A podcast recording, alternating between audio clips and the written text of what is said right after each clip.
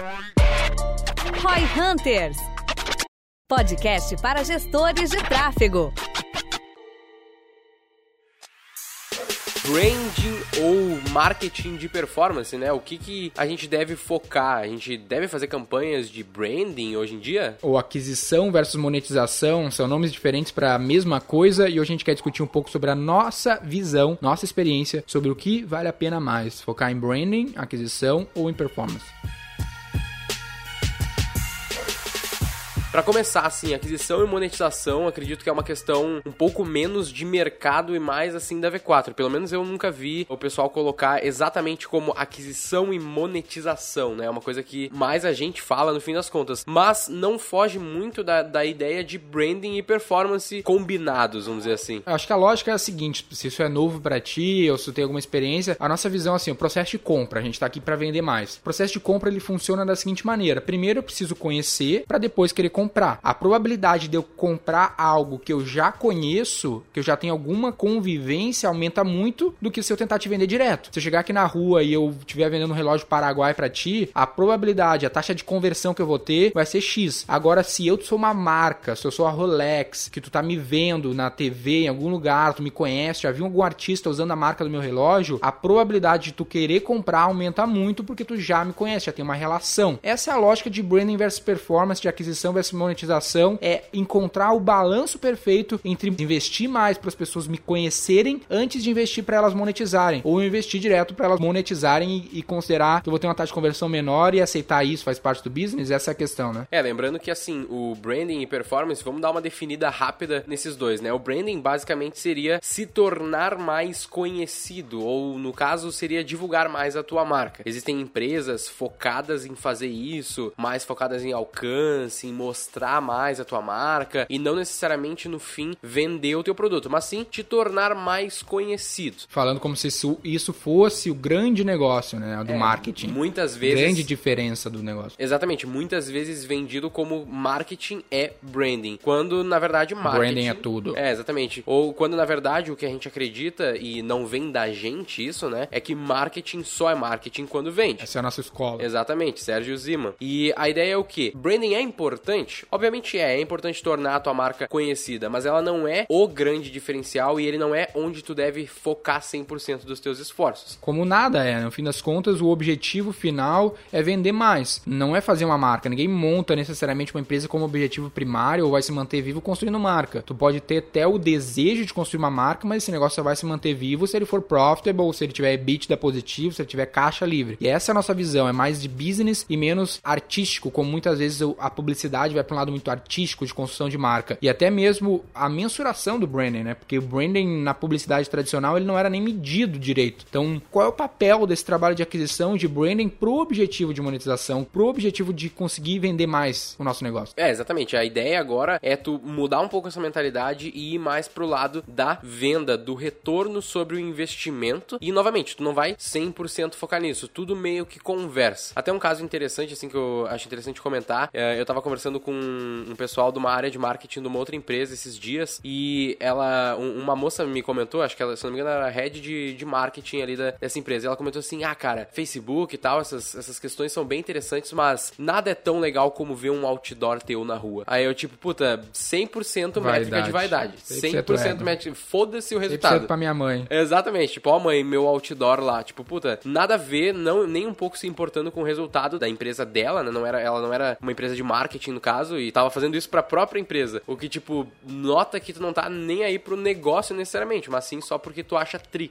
É porque no fim das contas o outdoor dá pra se considerar como uma, uma ação de branding, De branding, mas pouco efetiva. O que é uma ação de branding efetiva que tá alinhado com o objetivo de performance? Pra nós, 100% performance é mais importante, mas o branding ele ajuda a ter mais performance. Esse é o grande lance, não é um ou outro, mas é como o branding impulsiona o objetivo de vendas. E um ótimo exemplo é o Spotify. Uma das principais métricas que a gente tinha com o trabalho que a gente fez com o Spotify era awareness, era conseguir mostrar mais a marca, era a aquisição, mostrar para as pessoas conhecerem a empresa para que elas eventualmente com a outra ação de user acquisition, de monetização, a gente conseguisse trazer aquele usuário que já conhece uma plataforma nova na época, era a primeira esforço América Latina do Spotify, pudesse querer monetizar. Se eu tentasse direto colocar o Spotify como um aplicativo de música, Pago. a probabilidade da pessoa baixar era bem menor. Agora, se eu conseguisse, a gente fazia, cada país fazia conteúdo, a gente impulsionava esse conteúdo e tentava fazer o usuário baixar o aplicativo gratuitamente. Então, tudo era uma ação de aquisição, de branding, né, via conteúdo que a gente recebia dos países e impulsionava, e depois vinha a estratégia ainda do freemium, que ainda era,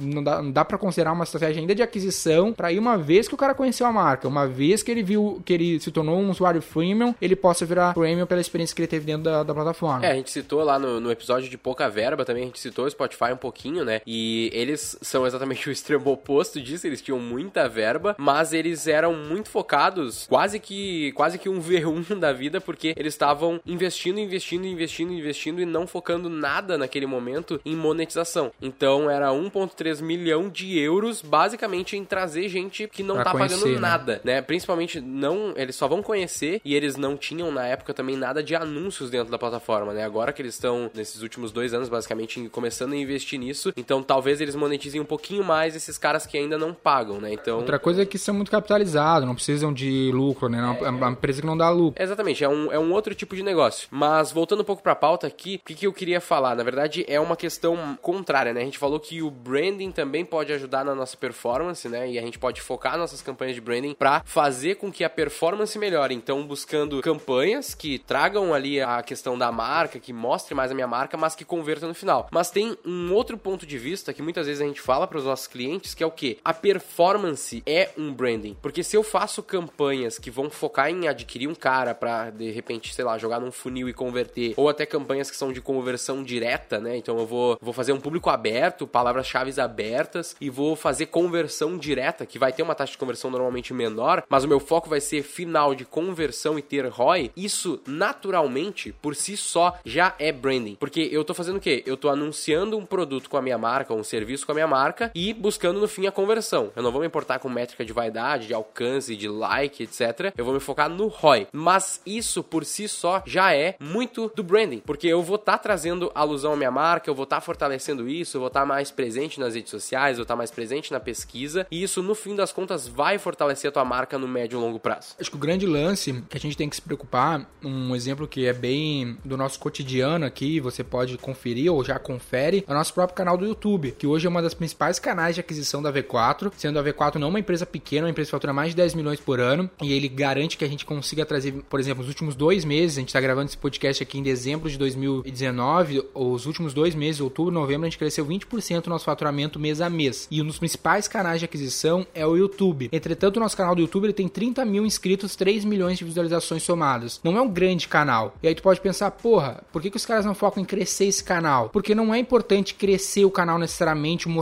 o canal para todo mundo, para qualquer pessoa. O importante é trazer as pessoas certas, elas entendam o que a gente faz, mas diretamente elas já possam converter. Esse é o grande lance. Se você for ouvir os próprios episódios aqui do V4Cast, do Roy Hunters ou do nosso canal do YouTube, você vai ver que a gente traz um conteúdo que poderia ser considerado branding aquisição, mas a gente já tenta monetizar. A gente até deu um nome para isso internamente, a gente chama de embalde direto, que é uma mistura de marketing direto com embalde marketing. Ao invés de a gente ficar produzindo conteúdo aleatoriamente para que um dia o cara queira comprar ou eu tente monetizar, a gente traz pelo conteúdo, mas a gente já tenta monetizar em todos os nossos conteúdos, nossos 400, 500 vídeos no canal, todos têm call to action para compra. E direto a gente tem venda oriunda de um vídeo que o cara assistiu um ou dois e já monetiza. É, o cara pode olhar o nosso canal e no fim das contas achar que, putz, os caras têm 30 mil inscritos, 30 e pouquinhos mil inscritos, eles são pequenos, né? Porque você tá acostumado com o quê? Figuras de milhões. Ah, o cara tem 5 milhões, 3 Mas milhões. esse cara vive de AdSense, 20 não é o nosso milhões. negócio, né? Exatamente, o cara vive de mostrar anúncio pra caramba nos vídeos. Com centavos por usuário. Exatamente, se tu for ver lá no nosso canal, acredito eu, hoje, de novo, a gente está 100% sem monetização ativada nos vídeos. Talvez um vídeo ou outro tenha passado sem querer ali, mas 99% dos nossos vídeos não tem nenhum tipo de monetização por visualização, porque o nosso foco não é esse. Tudo bem, Isso é tu uma dica de YouTube, né? Exatamente. No fim das contas, tem gente que fala, né, que se tu desliga a monetização, eles mostram menos, mas também a, gente gente testou e não deu e nada. É, testou a- ativar a monetização em tudo e O no bom é que os concorrentes não conseguem anunciar no nosso canal e a gente anuncia nos deles tudo. É, Ninguém vai ver um anúncio no nosso vídeo do Érico Rocha, no fim das contas. Mas a, a ideia é justamente essa, de foco em conversão. E o inbound, que a gente falou do inbound agora, né? O inbound ele vai ser o foco em adquirir um monte de gente para consumir muito o meu conteúdo e eventualmente eu vou fazer uma oferta para esses caras ou eu vou esperar com que o nível de consciência desses caras aumente para que eles queiram comprar o meu produto. E o inbound direto é um pouquinho mais, um pouquinho mais focado na venda, como a gente tá falando aqui, na performance. Então, ao invés de eu só fazer um conteúdo,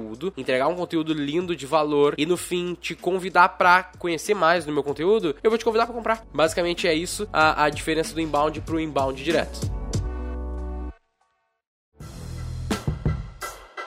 Um outro aspecto que tu citou aqui brevemente é o lance do nível de consciência. Acho que isso é bem importante para essa discussão, porque eventualmente cada empresa, cada mercado, cada tipo de produto ou serviço, ele tem um nível de consciência e isso impacta muito. Por exemplo, o mercado de B2B, de soluções complexas como a nossa, como um RP, normalmente o teu investimento em aquisição, ele tende a ter que ser maior porque ninguém conhece. Então tu vai ter que elevar esse nível de consciência sobre o que que é o teu produto, como era o caso do Spotify, era uma solução nova naquele momento. Precisava fazer as pessoas entender que existe aquela solução e confiarem naquilo para aí uh, eventualmente eu consigo monetizar. Agora, se eu tô vendendo tênis Nike, se eu tô vendendo casa, se eu tô vendendo um produto de altíssimo nível de consciência consolidado, o meu esforço em branding não precisa ser tão alto porque eu posso pegar aquele usuário que já tá no momento de compra e conseguir monetizar ele numa curva de conversão muito rápida. Isso até falando de curva de conversão, a curva de conversão da V4, que é uma solução complexa, um contrato de pagamento mensal, muitas vezes anual, semestral, até 18 meses, a gente consegue consegue ter uma curva de conversão de 20 dias na V4, 20, 22 dias. Ou seja, um lead entra na V4 no máximo 22 dias, na média ele está assinando com a gente. O que é bem recorde, vamos dizer assim. Normalmente, para a nossa indústria, parte de um mês a dois, três, seis do, meses de um ano. Então, porque a gente foca nessa monetização. Então, a gente arma toda a nossa estratégia de comunicação para conseguir fazer essa curva de conversão ser o mais rápido possível, o nível de consciência subir o mais rápido possível e, eventualmente, pegar pessoas que já tenham um alto nível de consciência. Então, todo o nosso conteúdo, toda a nossa nossa estratégia é orquestrada para isso. Exatamente. Se a gente estivesse investindo em inbound, provavelmente a gente estaria levando meses e meses para construir uma base grande o suficiente para ela consumir o conteúdo, gastando muito dinheiro em construir esses conteúdos e alimentar essa base, enviar os e-mails ou o que for para essa base, para eventualmente no futuro elas converterem. É uma estratégia que não funciona? Não, longe disso, ela funciona, obviamente. Só que a gente foca em trazer a conversão o mais rápido possível. Um outro exemplo que é legal de falar é sobre estratégia de influências em embaixadores, que normalmente é uma estratégia de branding, né? Que a pessoa faz, não, puta, eu vou pagar uma grana aqui pra um atleta, pra um artista, pra um influenciador, para ele ser personagem da minha marca. Mas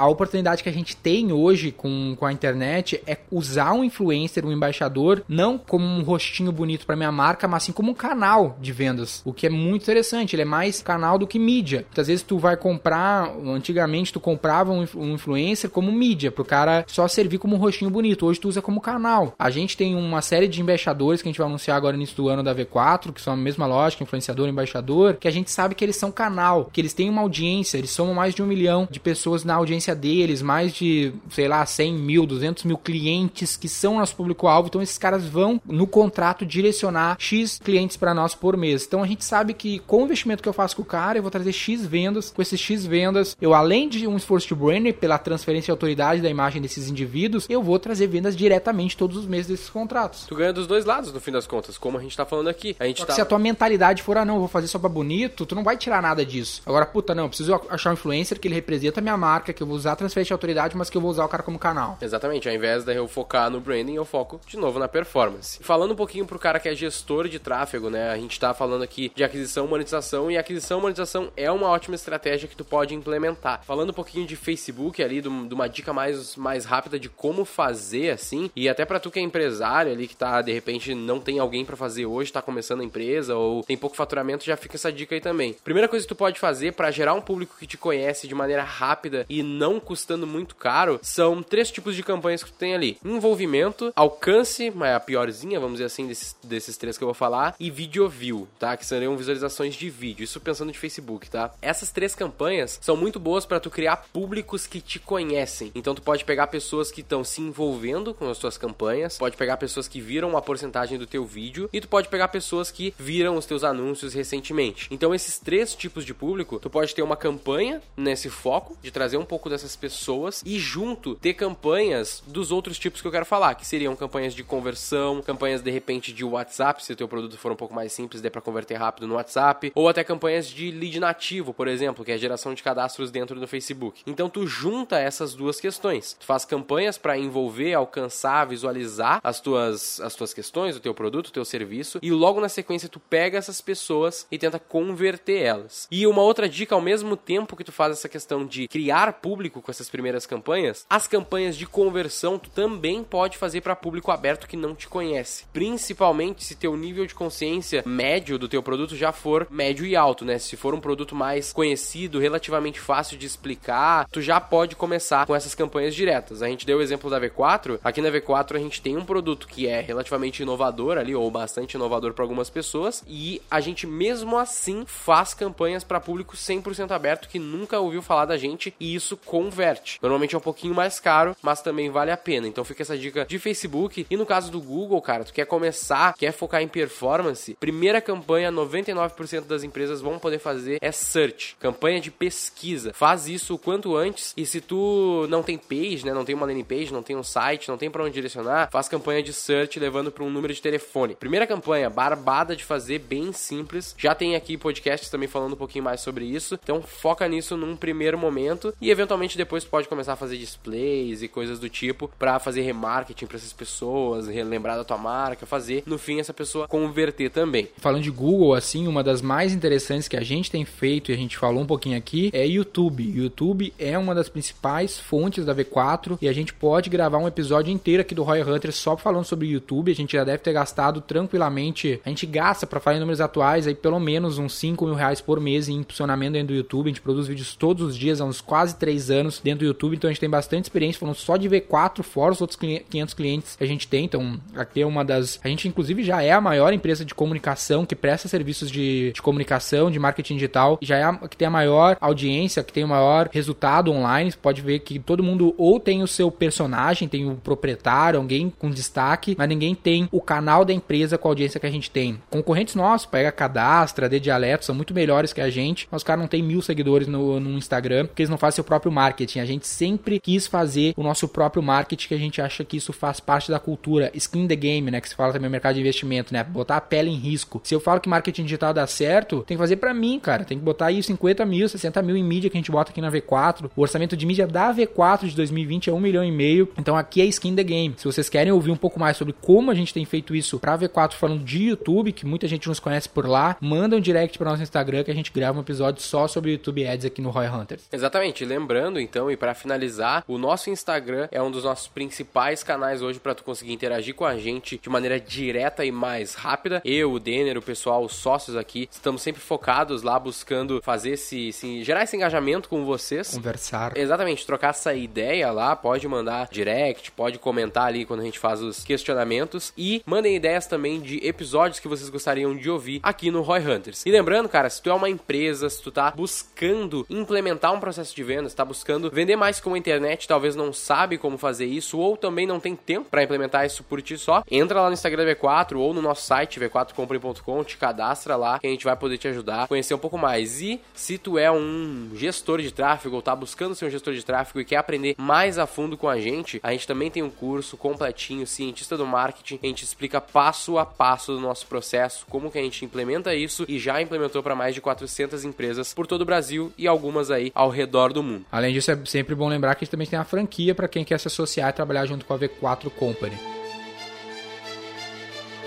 Muito obrigado pela tua audiência, por ouvir a gente aqui. Não deixa de ouvir os outros episódios e interagir com a gente lá pelo Instagram. Sou o Daniel Lippert, fundador da V4 Company. Eu sou o Guilherme Lippert, sócio executivo da V4 Company. E o nosso negócio é vender o seu. Para saber mais sobre como a V4 pode ajudar o seu negócio, ou você que é profissional de marketing digital e quer saber como ser nosso parceiro, acesse v4company.com e saiba mais.